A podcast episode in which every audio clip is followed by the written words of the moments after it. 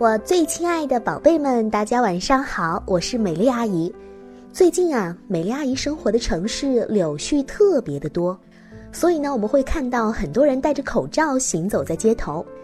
现在啊，夏天又要到了，如果你戴上了帽子，戴上了口罩，戴上了防晒的披风，哇！如果美丽阿姨穿成这样的行头出现在你的面前，我相信你一定不会认识我了。哦，对了。今天呢，咱们要说的故事呢，也和口罩有关，就是咱们今天的主角小猫。小猫也戴上了口罩，这是为什么呢？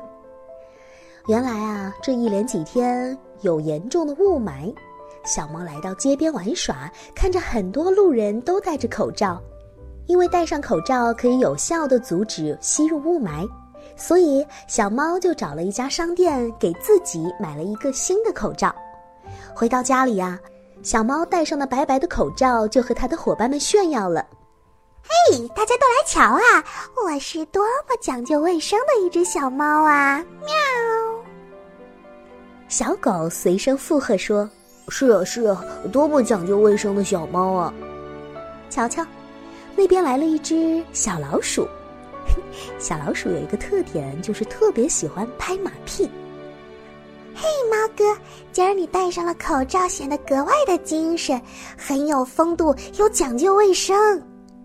哎，只有上了年纪的大黄狗不以为然的说：“口罩是人的专用品，咱们动物不宜生搬硬套的使用。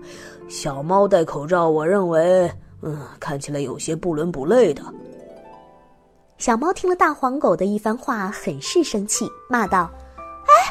你这个大蠢狗，知道个啥？我看你是嫉妒心太重了。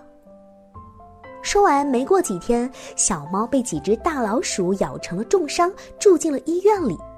小朋友们一定会好奇了：什么？美丽阿姨，你没有说错吧？老鼠把猫给咬伤了，那不是天大的笑话吗？啊，没错，这的确是一个笑话。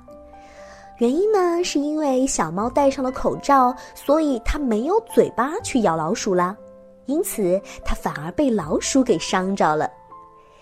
小朋友们，不是谁都可以戴口罩的哦。